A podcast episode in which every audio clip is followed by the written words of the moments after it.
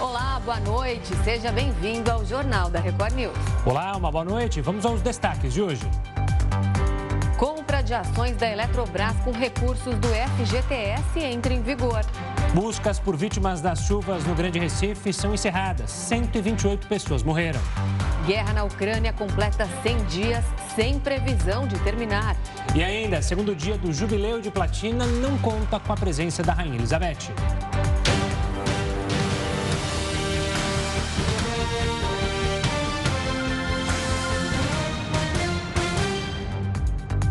O prazo para investir em ações da Eletrobras com o FGTS começou hoje. Interessados vão ter até o próximo dia 8 para fazer a reserva. A partir desta sexta-feira até a próxima quarta, cerca de 40 milhões de trabalhadores poderão investir em ações da Eletrobras, utilizando o Fundo de Garantia por Tempo de Serviço, o FGTS. A reserva da ação deverá ser feita por meio de uma corretora de investimentos ou de um banco escolhido pelo trabalhador. O valor mínimo para a aplicação é de 200 reais. De acordo com as regras, é possível utilizar até 50% do saldo disponível na conta do FGTS.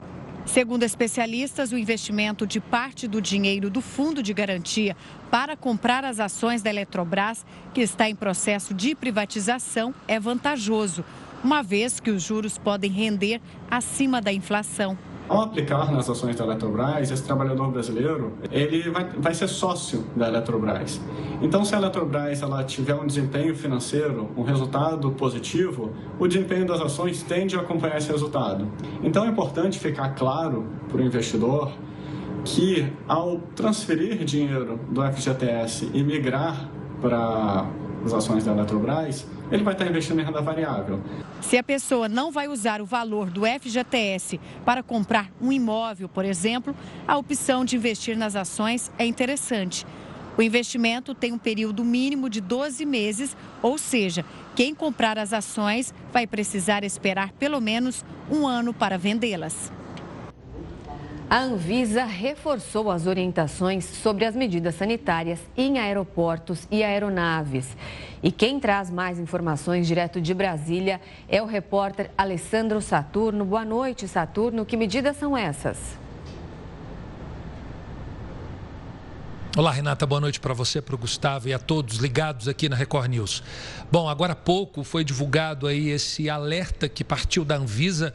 Na verdade, mais cedo, os técnicos da Anvisa participaram aí de uma videoconferência com representantes do setor aéreo. E essa medida é justamente para alertar, principalmente os aeroportos e as aeronaves, em relação a cuidados e também prevenção para não ter essa disseminação é, da varíola do macaco, né? Como a gente está investigando aqui no Brasil, já são mais de três suspeitas: Santa Catarina, Ceará, enfim, Rio Grande do Sul que o país está investigando e a Anvisa fez essa videoconferência justamente para trazer esse alerta e essa orientação. Inclusive a agência ela fez uma nota técnica esclarecendo quais são as medidas necessárias para que as aeronaves, né, no caso os comissários de bordo, né, a tripulação tome de cuidado, tome os cuidados necessários e também quais serão os cuidados eh, a serem adotados eh, nos aeroportos. Lembrando aí para quem está em casa, é claro, que ah, os sintomas da varíola do macaco macaco, pelo menos os casos suspeitos, eles estão sendo analisados e eles vieram com esses sintomas como febre, dores no corpo, enfim, todos esses casos, eles precisam ficar atentos. Então, a Anvisa voltou é, na prática para reforçar essa orientação. Passageiro com febre, dores no corpo, né? E aí a gente começa a se perguntar, e foi até a pergunta que eu fiz à Anvisa, é, é, esses são sintomas também da Covid, né? Então, a gente está no momento realmente de colapso, né? Em toda a situação de portos, aeroportos, por conta, principalmente olhando, observando esse lado de identificação de passageiros que estão com Covid e agora com mais essa, que é a questão da varíola dos, dos macacos, varíola do macaco, né, para ser mais preciso. Então agora a Anvisa fez esse alerta, essa nota técnica e durante essa reunião também a Anvisa ressaltou algo que a gente tem notado nos últimos dias, aumento do caso de Covid em todo o país. Renata e Gustavo. Tá certo. Obrigado pelas informações, Saturno. Um ótimo final de semana, uma ótima noite. Ela foi encontrado hoje o corpo da última pessoa que ainda estava desaparecida após os deslizamentos no Recife. A tragédia deixou 128 mortos e mais de 9 mil pessoas estão desabrigadas. O corpo da última desaparecida, Mércia Josefa do Nascimento, de 43 anos, foi encontrado em Camaragibe. Os bombeiros encerraram as buscas. A maior preocupação agora é que voltou a chover forte nesta sexta-feira. Ruas ficaram alagadas no Recife e em várias cidades da região metropolitana. Não houve registro de feridos ou vítimas. E uma pesquisa identificou que o preço do prato feito pode variar até 130%. É muita coisa na capital paulista. Assunto para Heródoto Barbeiro. Heródoto, boa noite. Não existe almoço grátis, não? Renata, essa frase é atribuída a um guru chamado Peter Drucker. Foi ele que disse: não existe almoço grátis, alguém tem que pagar. Mas você sabe que perto de Nova York, Nova Jersey, Havia restaurantes que botavam na porta lá, almoço grátis. Aí o cidadão entrava para almoçar, aí o almoço era grátis. Mas ele tinha que pagar a entrada, aí ele pagava a bebida, aí ele pagava a sobremesa, aí ele pagava o cafezinho, em outras palavras. Ele acabava pagando de qualquer forma o almoço. Como ele diz, não tem almoço grátis. Agora, essa pesquisa foi feita aqui em São Paulo. Muita gente é, come fora de casa porque é uma refeição rápida para voltar a trabalhar durante a tarde. As mais baratinhas, o PF, né, como ele é assim carinhosamente chamado, o PF, ele, o mais baratinho custa 14 reais. O mais caro custa 32 reais. Que a diferença é aquela que você falou, Renata. Diferença de 130% de um restaurante ao outro. Aí o que, mas, o que quer dizer o PF? É esse prato que a gente tem aí, arroz, feijão, um bife e salada. Então ele vai de 14 reais a 32. Agora eu fiz uma continha aqui que é o seguinte. Eu imaginei a pessoa almoçando 25 dias fora de casa. Em vez de 30, eu coloquei 25 porque tem sábado e domingo. Se ele for comprar o prato mais barato de 14 reais, ele vai gastar 350 reais por mês para comprar o PF mais baratinho. Se ele pegar o mais caro, que é esse aqui de 32 reais, ele vai gastar 800 reais por mês. Só almoço. Diferença, 450 reais. Eu queria lembrar para os amigos que acompanham aqui o jornal que o salário mínimo novo é de R$ 1.200 e poucos reais. Então você veja, se eu ganho 1.200 reais para arredondar e gasto 800 só para almoçar, vai me sobrar muito pouca coisa para qualquer outra atividade. Vai me sobrar só 450 ou 500 reais. Agora, por esse motivo, tem algumas orientações. Qual é? Antes de você escolher, veja o preço, antes de entrar em qualquer lugar. Segundo, faz o que eu farei agora do Peter Drucker. Não compra bebida, suco, bebida, essas coisas, e mais a sobremesa é muito caro e aí o preço começa a subir cada vez mais. Em compensação, para poder balancear, eu acho que vocês já ouviram falar, tem muita burgueria nas cidades brasileiras, e também tem aqui em São Paulo, que é também uma forma de você comer barato. E eu vi que recentemente uma, uma burgueria lançou aí o Burgues Firra. Vocês já ouviram falar em Burgues Firra ou não? Eu vi isso daí. Eu vi. Eu achei uma. Eu achei é gigantesco. Engraçado. É, eu vi. É gigantesco. São duas esfirras e tem. É, nossa, Aí, é impressionante. Eu não vi como que é. Pois é. É uma hambúrguer, é. em vez de ser o pão, é a esfirra. Que faz o papel do pão. Ele fica gordão, ele fica enorme. E eu estava vendo o preço, custa 30 reais um sanduíche desse. Multiplicado por 25, vai para 750 reais. Então, em outras palavras, é o seguinte: as pessoas têm que ficar bastante atentas para procurar o mais barato, porque logicamente está comendo fora, porque às vezes não tem condições de levar comida de casa, né? ou às vezes não tem o vale alimentação, claro, a maior parte das empresas não vale, mas eles podem não ter, e isso, veja bem, chega muito perto de um salário mínimo, né? que mostra, portanto, que há necessidade de haver um rendimento maior, principalmente para quem ganha menos na nossa sociedade, para poder comer melhor. Ou então, né, Gustavo, uma feijoadinha na quarta-feira. Nossa, tava passando aí uma delícia, né? Com um baconzinho ali, com o, toru, o torresmo peludo, que eu adoro. E, e é bom pesquisar para não acontecer um outro, uma outra fala comum, né? Vender o almoço para pagar a janta, que muita gente, infelizmente, está tendo que viver assim, né, Heroto? É verdade. Mas você volta é daqui a pouquinho, hein? Você pode ir lá comer um beliscar, um petisquinho, enquanto a gente toca daqui, daqui a pouco você volta, combinado? Com moderação. Com moderação, claro. Boa, Herota, daqui a pouco a gente volta. E olha, a guerra na Ucrânia completou 100 dias e sem previsão para terminar. A gente vai falar sobre isso e muito mais daqui a pouco no Jornal da Record News. O Jornal da Record News já está de volta para falar sobre a guerra na Ucrânia que chegou ao centésimo dia nesta sexta-feira. Desde a invasão russa, milhares de civis e soldados foram mortos e outros milhões de cidadãos forçados a deixar suas casas. É o pior conflito armado na Europa em décadas. A marca de 100 dias reforça a ideia de que os confrontos estão longe do fim. O próprio Kremlin, que entrou na guerra com vantagem bélica sobre o país vizinho, esperava que a operação terminasse em poucos dias. Moscou chegou a avançar para os arredores de Kiev, mas após fracassos, recuou e anunciou a mudança de foco para a região do Donbas. Desde então, as forças russas conquistaram boa parte da porção sul da nação vizinha e conseguiram formar um corredor até a Crimeia, anexada pelo Kremlin em 2014. Do outro lado do confronto, a Ucrânia tenta resistir com a ajuda militar do Ocidente. Nesta sexta-feira, o presidente Volodymyr Zelensky mostrou confiança no triunfo ucraniano. As forças armadas ucranianas estão aqui. Mais importante, o nosso povo está aqui. Já defendemos a Ucrânia há 100 dias. A vitória será nossa. Glória à Ucrânia, glória aos heróis. Porém, para Amin Awad, representante da ONU, não haverá vencedores na guerra entre a Rússia e a Ucrânia. Em nota, o sudanês reforçou o pedido de encerramento imediato do conflito e destacou os impactos globais dele. Ele chamou a atenção para o risco iminente de uma situação de fome, uma vez que os dois países em confronto respondem por 30% da produção agrícola mundial. De acordo com a organização, 14 milhões de ucranianos precisaram abandonar as casas desde que a Rússia invadiu a nação vizinha. E o número de mortos já ultrapassa 4 mil. Vamos chamar o Heraldo Barbeiro para falar mais sobre esses 100 dias de guerra.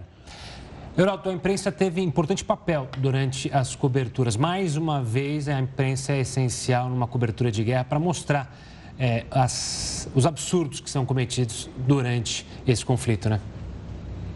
Exatamente. Aliás, as imagens que a gente acabou de mostrar, elas foram levantadas pelos jornalistas de vários países do mundo, inclusive colegas nossos uh, que estiveram lá ajudando nessa cobertura. Mas tem um detalhe é o seguinte: hoje morreu mais um jornalista. Hoje morreu um jornalista francês. E o governo francês, então, fez homenagem a ele. Ele não é o primeiro jornalista que morre, mas morreram vários é, nessa, nesse, nessa missão de mostrar o que a imprensa russa não mostra, a televisão russa não mostra. Por esse motivo, Gustavo, eu gostaria de fazer uma homenagem aqui a uma jornalista. É uma jornalista russa chamada Marina. A Marina ficou conhecida mundialmente quando ela apareceu no meio de um telejornal. Esse telejornal aí, olha, veja bem. A apresentadora está do lado esquerdo, a Marina está de pé atrás com a, o cartaz dizendo chega de guerra, não guerra. E embaixo ela diz que também os asiáticos estão contra a guerra. A Marina, por causa desse cartaz aí, é, ela, ela foi presa, ela depois respondeu processo, teve que pagar uma multa, depois ela fugiu aí da Rússia e ela foi trabalhar na Polônia. Hoje ela trabalha para uma mídia na, uh, ocidental na Polônia, não está presa. Mas isso mostra o seguinte: hoje, na imprensa russa inteira, ninguém falou em guerra, falavam naquela operação militar especial para libertar a Ucrânia. Agora, a pergunta que o resto do mundo faz é o seguinte: o Putin quer libertar a Polônia de quem? Só pode ser dele mesmo e dessa violência que ele está realizando, principalmente contra a população civil e crimes de guerra que já foram julgados. Pelo menos três soldados russos foram condenados porque participaram de um massacre numa pequena cidade chamada Bucha. O mundo não vai esquecer facilmente dessa devastação provocada pela Rússia. Tá certo, Heroto. Infelizmente são cenas lamentáveis. Um forte abraço, queria me despedir num um clima melhor, mas infelizmente é isso. Heroto, a gente se vê na segunda-feira. Um ótimo descanso para você. Bom fim de semana. Um abraço a vocês, obrigado. O Exame Nacional do Ensino Médio deste ano teve quase 3 milhões e 400 mil inscrições, 10% a mais que em 2021. Apesar do índice representar um aumento de mais de 10% em relação à edição anterior, ainda está longe de se aproximar do que era antes da pandemia. A edição deste ano será a segunda menor desde 2007. Em 2014, por exemplo, a prova chegou a ter 8 milhões e 700 mil candidatos. Cientistas tentam descobrir por que, que algumas pessoas são resistentes à Covid-19. A gente te explica já já no Jornal da Record News. Pesquisadores do mundo inteiro tentam identificar como uma pessoa consegue ser resistente à infecção pela Covid-19. Para falar mais sobre isso, a gente conversa agora com o integrante da Sociedade Brasileira de Genética Médica, Salmo Raskin. Boa noite, doutor. Obrigado pela participação aqui conosco. Então, primeiro, antes, vamos desvendar. De fato, existem pessoas que são mais resistentes à Covid-19? Isso não é um mito? Ah, boa noite. É, existem pessoas, né? Eu acho que todos nós, mesmo sem ser pesquisadores, conhecemos aquele ou aquela pessoa que se expôs de maneira total e completa ao vírus por diversos motivos, às vezes para poder ajudar uma outra pessoa, às vezes porque convive com uma outra pessoa e não havia outra alternativa e não se contaminou durante mais de dois anos de pandemia. O número de pessoas que tem essa proteção provavelmente é pequeno, assim como o número de pessoas que têm uma vulnerabilidade maior ao Covid também é pequena, já se sabe. Mas é muito importante encontrar essas pessoas e tentar entender por que, que elas têm essa defesa maior ao Covid. É, doutor, seria uma característica genética? Sim, sim. O que se procura, na verdade, é exatamente uma característica genética, né? Claro, tem pessoas que não se infectaram porque foram extremamente cuidadosas no seu comportamento, seguiram a regra, tudo que foi pedido, né? usaram máscaras, fizeram isolamento social, mas essas não são exatamente as pessoas que interessam a pesquisa. Né? As pessoas que interessam a pesquisa é o contrário, né? Pessoas que não puderam tomar todo esse cuidado e acabaram não se infectando. Então, Aí você retira um pouco do componente do meio ambiente e sobra então a genética da pessoa. E doutor, me explica o seguinte: essas pessoas que são resistentes, elas chegam a ter contato com o vírus, o vírus entra no organismo delas e rapidamente ele é, vamos dizer assim, destruído pelo sistema de defesa? É isso que acontece? Ou ele chega a produzir mais vírus lá dentro, só que isso ele fica imune, não sente é, nada da doença? O que, que vocês classificam como imune à doença ou mais resistente? As duas situações que você pontuou podem ser consideradas e talvez, talvez existam as duas. É, o HIV e a sua epidemia nos ensinaram muito sobre isso e no HIV existe uma pequenina parcela de pessoas, 1% das pessoas que se expõem ao HIV, algumas delas o vírus sequer consegue entrar dentro da célula do linfócito, em outras ele entra na célula, mas não consegue sair da célula para ir para as outras células e desenvolver a doença AIDS. São duas formas diferentes, mas as duas são formas de proteção talvez na Covid-19 possa existir alguma situação semelhante a essa. Doutor, muito se ouviu falar sobre os tipos sanguíneos, dizendo que pessoas que teriam tipo A seriam mais vulneráveis e as que teriam tipo O mais resistentes. Isso tem fundamento?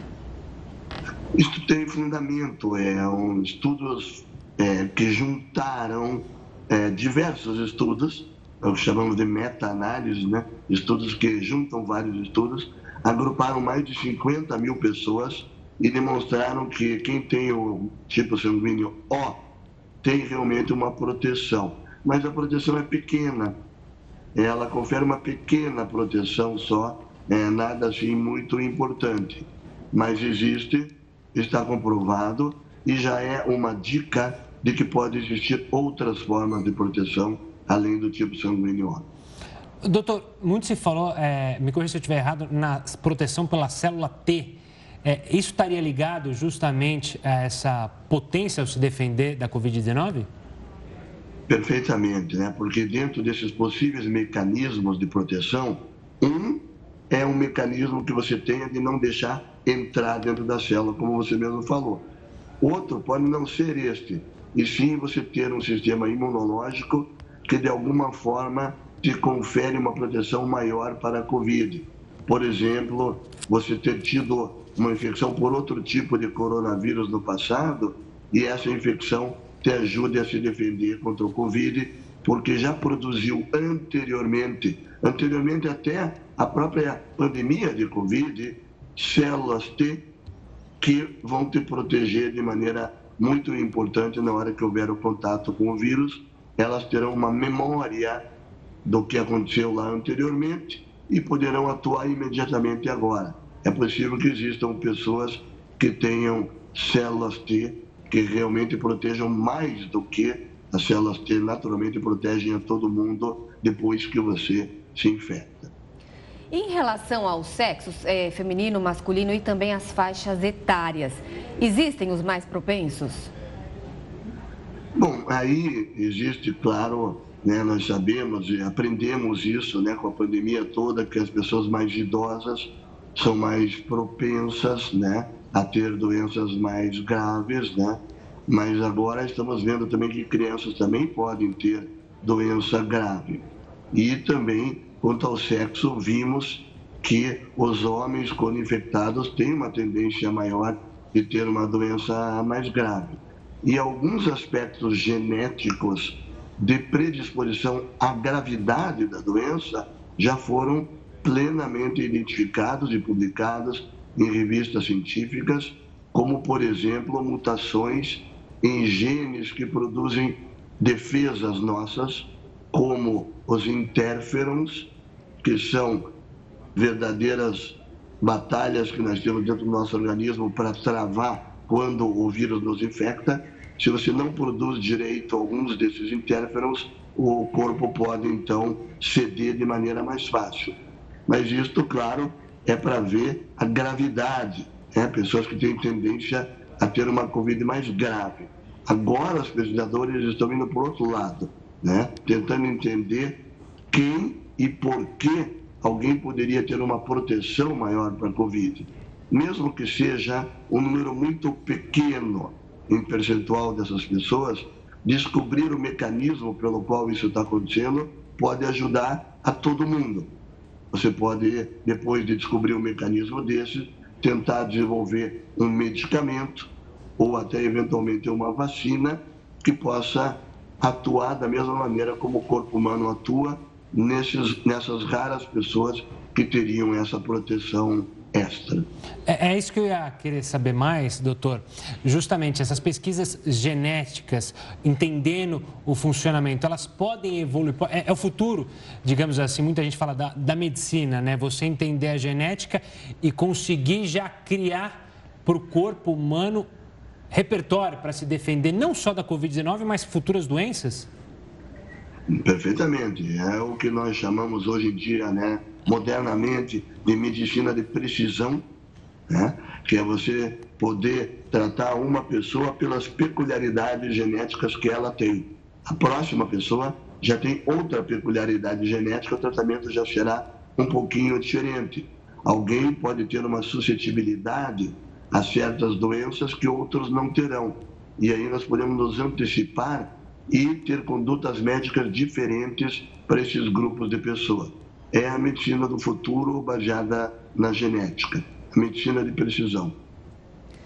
Tá certo, doutor Salmo Raskin, muito obrigada pela sua participação. Uma ótima noite para você. Obrigado, boa noite. Boa noite, doutor. E a polícia vai pedir a prisão preventiva da madrasta, suspeita de ter envenenado os enteados no Rio de Janeiro. A gente vai até lá falar com o repórter Pedro Paulo Filho, que tem mais informações. Pedro, boa noite. O que levou a polícia a pedir a prisão dela? Olha, Renata, a polícia está usando o exame que a gente inclusive trouxe ontem aqui no Jornal da Record News, o exame feito pelo Instituto Médico Legal no organismo de um dos enteados da Cíntia Mariano Dias Cabral, que apontou partículas suspeitas que indicam chumbinho, é um nome dado a um tipo de veneno para matar ratos, mas que, se ingerido em grande quantidade por seres humanos, também pode levar à morte.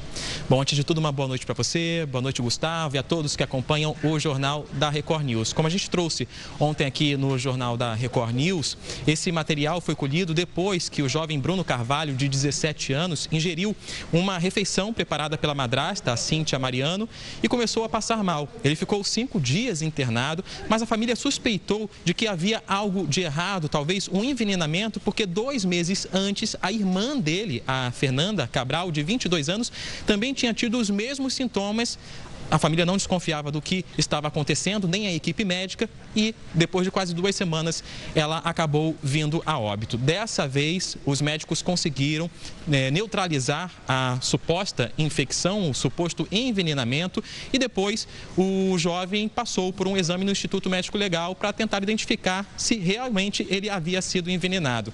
Nesse laudo, os peritos encontraram, encontraram quatro grânulos, que são pequenas bolinhas de cor escura e tamanhos variados, mas que indicam uma semelhança aí com o chumbinho.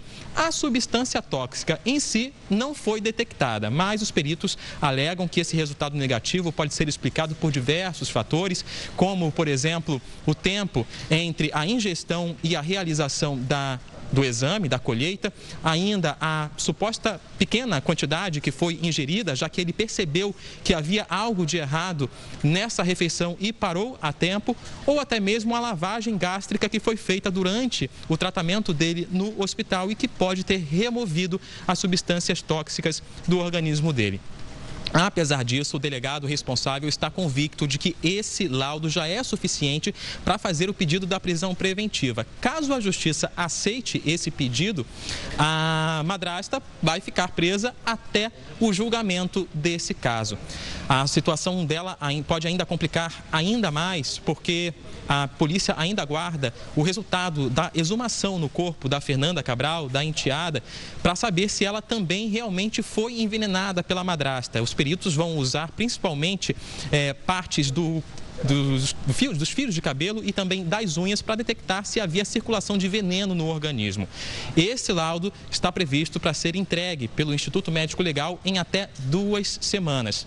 A defesa da Cíntia Mariano, a madrasta, nega as acusações e diz que o laudo fornecido pelo Instituto Médico Legal não comprova que o enteado foi envenenado. Renata e Gustavo. Tá certo. Obrigado, Pedro, pelas informações detalhadas. Uma ótima noite e também um ótimo final de semana a você. Pela Agência Nacional de Energia Estética, é, Elétrica perdão, manteve a bandeira verde na conta de luz.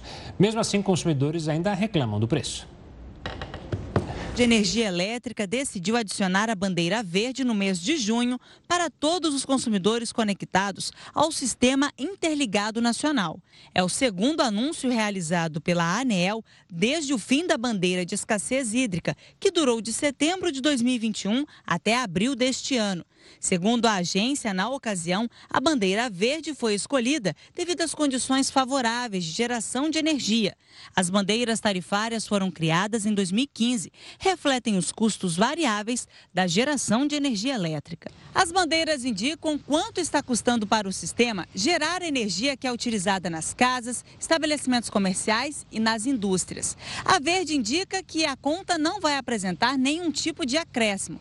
Já as bandeiras amarela e vermelha, o valor pode variar, de acordo com o quilowatt-hora que é consumido. Em março, nós tivemos um aumento da tarifa básica de energia.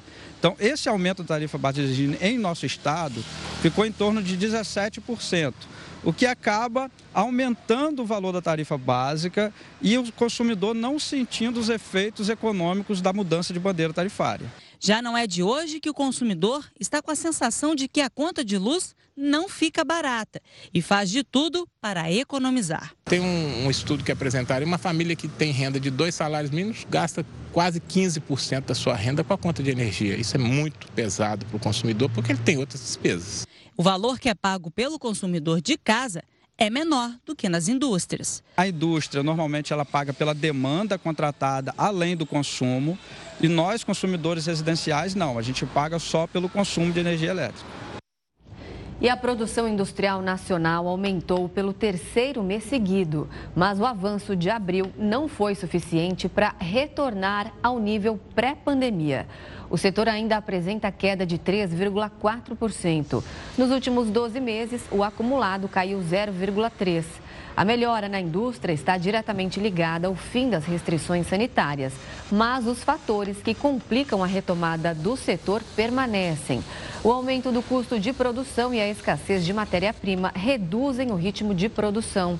Especialistas acreditam em uma melhora no comportamento do setor, mas essa mudança ainda não é o suficiente para compensar as perdas do passado. O Ministério da Saúde prorrogou até o dia 24 de junho a campanha nacional de vacinação contra a gripe e o sarampo. A gente conversa agora com o repórter Tiago Gardinelli sobre o tema. Boa noite, Tiago. Olá, Gustavo. Boa noite a você, Renata, a todos que acompanham o JR News. Prorrogação da campanha nacional de vacinação. Então, até o próximo dia 24 de junho, a convocação para os grupos prioritários para a vacina contra a gripe, vacina da influenza. Os grupos são idosos acima de 60 anos de idade, os trabalhadores da saúde, crianças de 6 meses a 5 anos, gestantes, povos indígenas, professores, pessoas com comorbidades ou deficiência permanente. A partir do dia 25 de junho, a promessa do Ministério da Saúde é a liberação de mais doses para a ampliação do público. Então, a partir desta data, todas as pessoas é, com mais de seis meses de vida poderão tomar a vacina contra a gripe. Agora, falando especificamente do sarampo, existe aí uma convocação né, para a vacinação aí contra o sarampo, é, principalmente para as crianças. Lembrando que a vacina do sarampo é aplicada em duas doses na infância, né? Em, em, bebês aí com um ano de idade, uma segunda dose entre 4 e 5 anos de idade. Com essas duas doses, completa-se o ciclo vacinal eh, contra o sarampo. Mas para aquelas pessoas que não têm o ciclo completo, os adultos, a convocação, principalmente entre 30 e 50 anos, para que venham aos postos de saúde e daí ó, aberto né, para todos os públicos, para que possam tomar a vacina vacina contra o sarampo. Um dado que chama a atenção, Gustavo e Renata, é que o Brasil perdeu o selo da erradicação de sarampo no ano de 2019, por causa da queda da cobertura vacinal. Então é um desafio importante nesse momento, né? Uma intensa campanha de vacinação contra o sarampo, justamente para que o país possa é, recuperar este selo de erradicação do sarampo que acabou sendo é, perdido em função aí dessa é, queda da quantidade de pessoas vacinadas. Lembrando que no caso da vacina do sarampo é aquela tríplice viral. É a vacina que combate o sarampo, a cachumba e a rubéola. Portanto, então, a convocação para que as pessoas aproveitem aí a prorrogação da campanha nacional de vacinação e venham aqui aos postos de saúde. Tá certo, vamos atualizar as carteirinhas, não é isso? Tiago Gardinali, falando ao vivo de São Paulo, muito obrigada pelas suas informações, uma ótima noite. Polícia divulga a causa do acidente que matou uma menina no Carnaval do Rio de Janeiro. O jornal da Record News volta já, conhece outras informações. Nós voltamos a falar sobre a guerra na Ucrânia e para fazer um balanço dos impactos no comércio internacional, o Jornal da Record News recebe Lucas Fernandes. Ele é consultor de relações governamentais da BMJ. Boa noite, Lucas. Então, vamos começar falando aí das consequências de grande escala. É, aumento no preço dos alimentos e do petróleo significa um freio aí no desenvolvimento do comércio mundial? Exato. Boa noite, Gustavo. Boa noite, Renata. Um prazer estar conversando aqui com vocês hoje. É, exatamente. A guerra na Ucrânia está, é, de alguma maneira, reformulando toda a cadeia global de valores e suprimentos e isso tem um impacto muito grande. É, é verdade, a gente pode dizer que essa cadeia vem passando por vários testes há muito tempo. A pandemia foi o maior de todo, que de todos promoveu ali uma série de restrições, países tiveram que se readaptar enfrentar as mudanças climáticas que criam crises energéticas nos países, acabam interrompendo a produção em, países estratégicos, também foram testes. E agora, esse conflito na Ucrânia vem para complementar esse sistema que já estava em xeque. A Rússia é uma grande exportadora de combustíveis para a Europa, principalmente petróleo e gás natural, e também, junto com a Ucrânia, corresponde aí por uma produção significativa de grãos que é, dão segurança alimentar para uma série de países. Então, enquanto esse conflito se estende e a gente não vê no horizonte tão próximo perspectivas de um fim dessa guerra, a gente vai continuar a sofrer é, os impactos econômicos disso, que, por óbvio, quando a gente mexe em combustíveis e alimentação, que são a base de qualquer economia, a base de, de consumo da população, a gente está falando sobre pressão inflacionária e, com o aumento da inflação, a gente está falando também sobre a diminuição do crescimento econômico, que já vinha muito baqueado dos anos de pandemia. Lucas, obviamente que as perdas humanas são terríveis, a gente tem acompanhado nos conflitos, mas uma novidade, digamos assim, que essa guerra trouxe foi as armas econômicas, ou seja, sanções econômicas contra um dos envolvidos no conflito, em especial a Rússia. O quanto isso foi determinante para a situação que a gente vê hoje na economia global. Se elas não tivessem existido, talvez a situação seria diferente, talvez não. Como dá para analisar isso? Exato. Em partes a gente poderia ter uma situação muito diferente, em partes nós poderíamos ter a manutenção da situação atual. Um exemplo de é, enfrentamento, de dificuldade que nós teríamos invariavelmente por conta da guerra tem a ver com a segurança alimentar. Então, é, a gente tem uma perda da mão de obra russa e ucraniana, vários homens, principalmente dessa população, estão mobilizados com a guerra, isso faz com que outras atividades econômicas sejam precarizadas, e aí, como nós estamos falando de países que são produtores de grãos, que têm uma produção agrícola muito forte, a guerra, com ou sem sanções econômicas, traria disruptura, tanto para a produção de grãos quanto para o escoamento, já que a invasão russa no território ucraniano tem se concentrado principalmente em cidades portuárias, o que por si só já dificulta muito o escoamento dessas mercadorias. Por outro lado, as sanções econômicas elas vão sim trazendo uma série de impactos que poderiam ser evitados se elas não ocorressem. É, em especial, a postura do bloco do Ocidente, que é representado principalmente pelos Estados Unidos e pelos países da Europa Ocidental, em é, criar sanções muito fortes às exportações russas. É, isso foi, de fato, uma surpresa para o presidente russo Vladimir Putin. Ele não contava que haveria uma, é, uma ação tão incisiva por parte desses países que são muito dependentes é, desse tipo de, de commodity. A Europa Ocidental é, importou cerca de 40% de todo o seu consumo de petróleo e gás natural da Rússia. Então, sanções econômicas desse porte é, são muito significativas, têm um custo muito alto para a população desses países.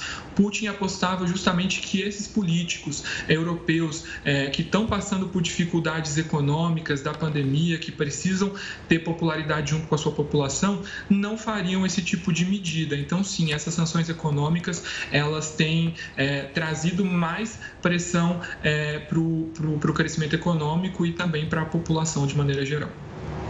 E como isso afeta a maior economia do mundo, que aí no caso é a dos Estados Unidos?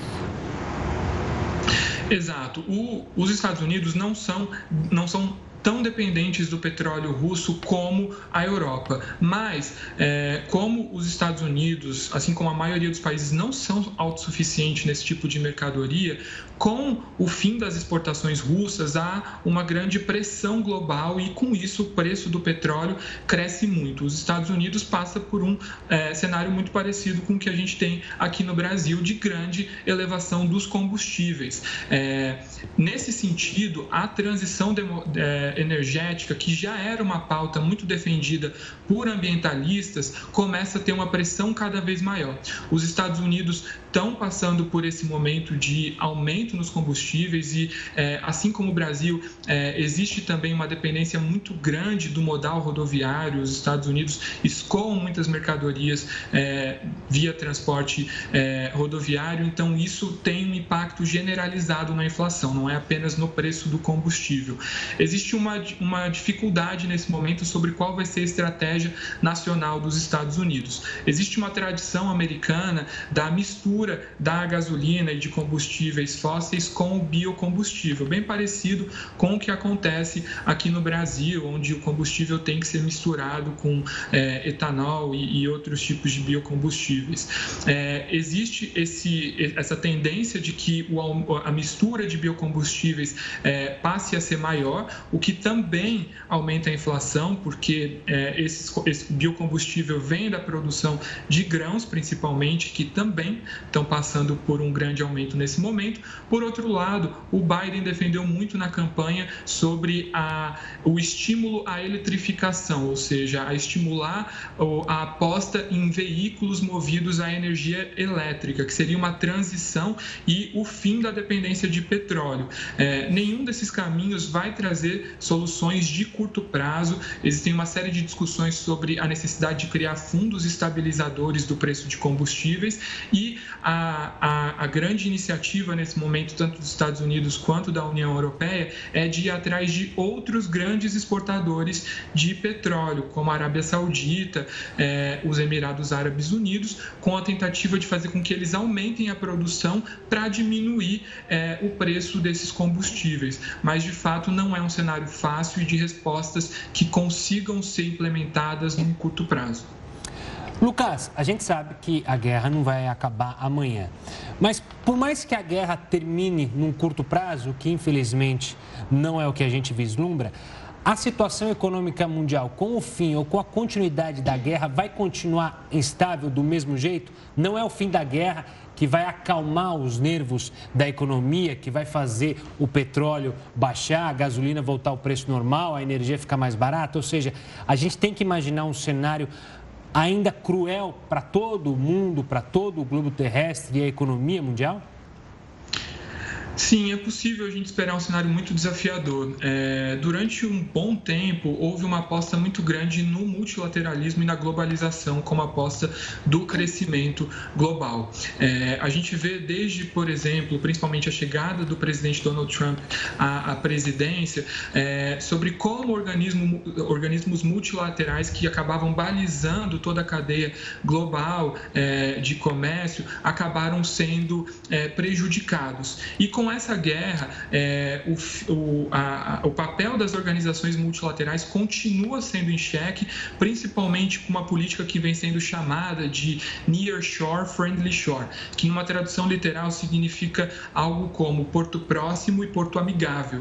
Isso significa que países podem começar a apostar agora em relações comerciais mais efetivas com países que estão geograficamente mais próximos, porque isso diminuiria, em tese, o custo logístico e os efeitos que, por exemplo, o, o bloqueio de portos é, lá na Ucrânia poderiam gerar para a cadeia global e também países que têm uma proximidade, seja um alinhamento ideológico, um alinhamento cultural.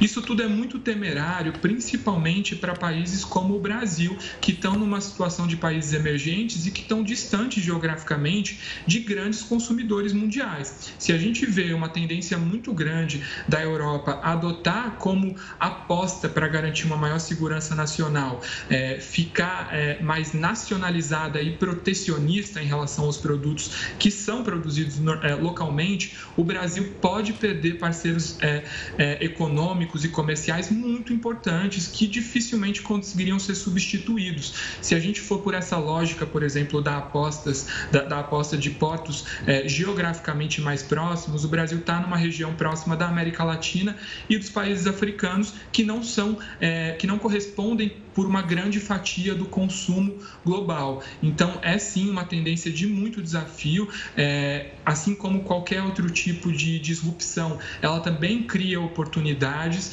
Existe uma, uma realocação nesse momento de países, de redefinir as suas prioridades comerciais, e o Brasil pode se beneficiar disso também, mas de fato nós vamos passar por um cenário de grande transformação, seja essa guerra tendo um fim próximo ou um fim aí no longo prazo. Sem dúvida, Lucas, muito obrigada pela sua participação. Volte sempre, uma ótima noite para você. Boa noite. Boa noite, Lucas. Um laudo pericial concluiu que o carro alegórico que prensou uma menina no Rio de Janeiro foi rebocado incorretamente. A Polícia Civil concluiu que o condutor do caminhão ficou sem visão no momento em que o veículo era rebocado. Além disso, um poste na rua estava posicionado de forma irregular. Outro ponto levantado é que a área estava sem isolamento para a circulação de pessoas. Raquel Antunes da Silva, de 11 anos, subiu no carro alegórico na área de dispersão do sambódromo no primeiro dia dos desfiles das escolas de samba. O carro se movimentou e esmagou as pernas dela contra um poste. A menina chegou a ser socorrida, teve uma das pernas amputadas, mas não resistiu aos ferimentos. Segundo dia do Jubileu de Platina não conta com presença da Rainha Elizabeth. O Jornal da Record News volta em apenas 30 segundos. Já de volta para falar que as cataratas do Iguaçu, na região oeste do Paraná, registraram a maior vazão de água dos últimos cinco anos. Os números foram registrados pela Companhia Paranaense de Energia, que monitora o fluxo. O volume de água considerado normal é de 1 milhão e meio de litros por segundo. Nos últimos dias, fortes chuvas atingiram o rio Iguaçu, o que gerou uma vazão de 10,4 milhões de litros por segundo. Por causa desse grande fluxo, passarelas e imigrantes da região tiveram que ser interditados. E o bilionário Elon Musk se envolveu em uma nova polêmica. Agora, ele afirmou que vai cortar cerca de 10% dos empregos na empresa Tesla. Os funcionários da montadora de carros elétricos ficaram sabendo da redução no número de trabalhadores por um e-mail enviado para os executivos da empresa.